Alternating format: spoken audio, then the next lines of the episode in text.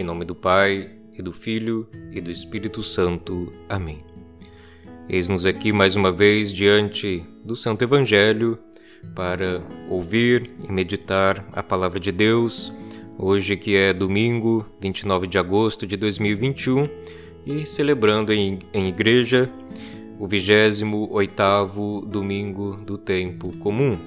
Vamos ouvir então um trechinho do Evangelho de hoje, que é extraído do capítulo 5 do evangelista São Marcos. Vamos ouvir o que diz o Evangelho no final do Evangelho de hoje, a partir do versículo 14.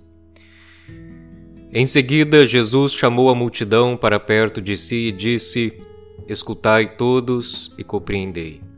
O que torna impuro o homem não é o que entra nele vindo de fora, mas o que sai do seu interior pois é de dentro do coração humano que saem as más intenções, imoralidades, roubos, assassínios, adultérios, ambições desmedidas, maldades, fraudes, devassidão, inveja, calúnia, orgulho, falta de juízo.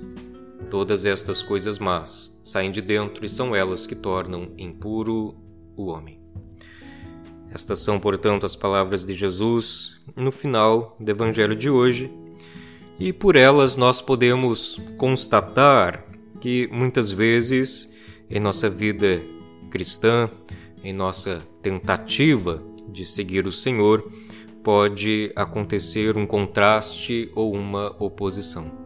Um contraste entre aquilo que professamos crer, ou melhor, um contraste entre a graça que Deus nos dá em Cristo Jesus e a nossa resposta a Deus, que muitas vezes pode ser marcada pela ingratidão e, sobretudo, pela inconversão do coração, pela falta de conversão do coração, isto é, quando deixamos de prestar atenção na boa nova que nos foi comunicada e nós nos deixamos levar pelos instintos mais baixos que podem perpassar as profundezas do nosso coração.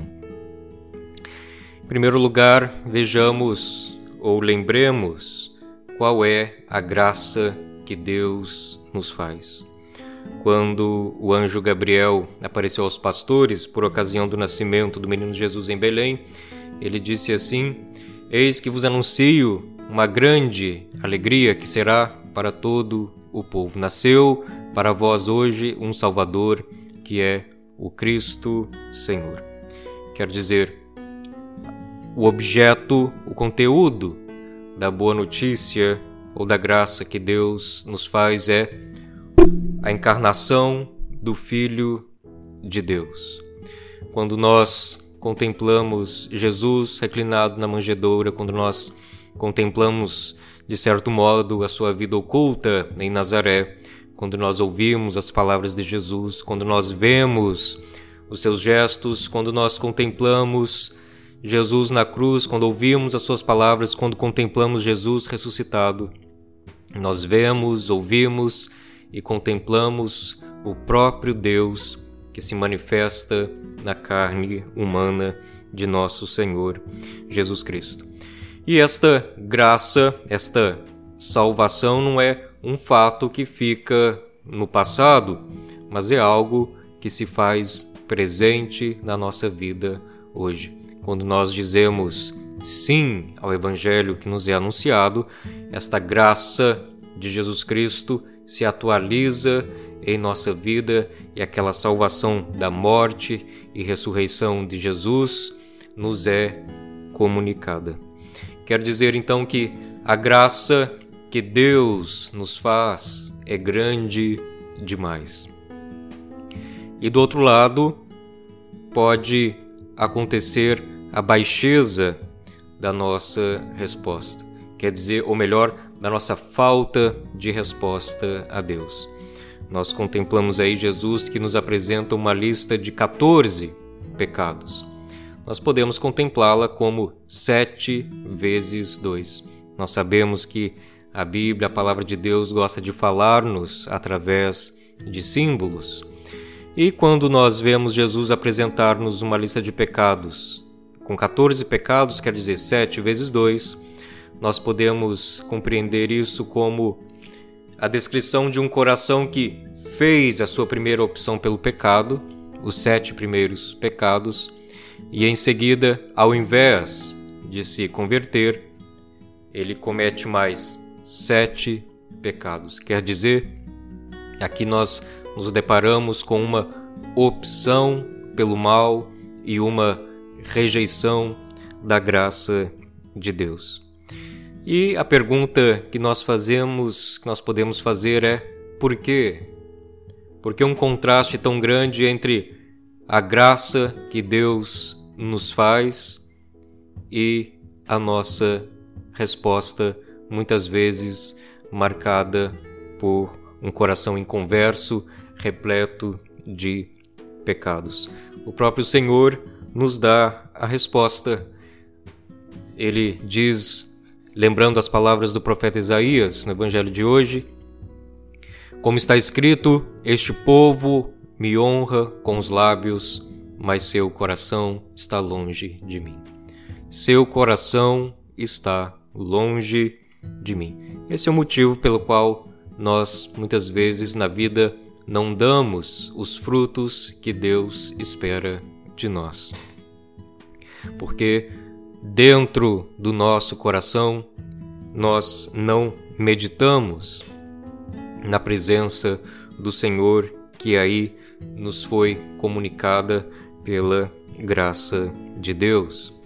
E vejamos que tanto a primeira leitura como a segunda leitura é, deste domingo nos falam justamente de acolher a presença de Deus, de ouvir a palavra de Deus. Diz assim o livro do Deuteronômio: Moisés falou ao povo, dizendo: Agora Israel ouve as leis e os decretos que eu vos ensino a cumprir. Quer dizer, ouve a palavra de Deus na Escritura, porque as leis e os decretos estão compilados na Escritura. Então, quer dizer, agora Israel ouve a Escritura que eu vos ensino a cumprir, para que, fazendo-o, vivais e entreis na posse da terra prometida pelo Senhor Deus de vossos pais.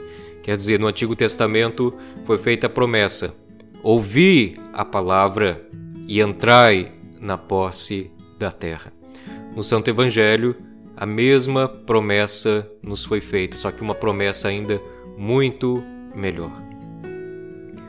Que nós ouçamos o Evangelho, que nós ouçamos a palavra de Jesus, para que nós recebamos a terra que é o seu corpo e o seu sangue, porque a nossa verdadeira pátria é o corpo de nosso Senhor Jesus Cristo. Esta é a terra prometida que Deus nos faz. É aí que o Espírito Santo nos implanta quando nós ouvimos o Santo Evangelho com devoção, com amor, quando nós meditamos com amor a palavra de Cristo no nosso coração. E a segunda leitura também fala exatamente de acolher a palavra. Diz assim São Tiago: Recebei com humildade a palavra que em vós foi implantada.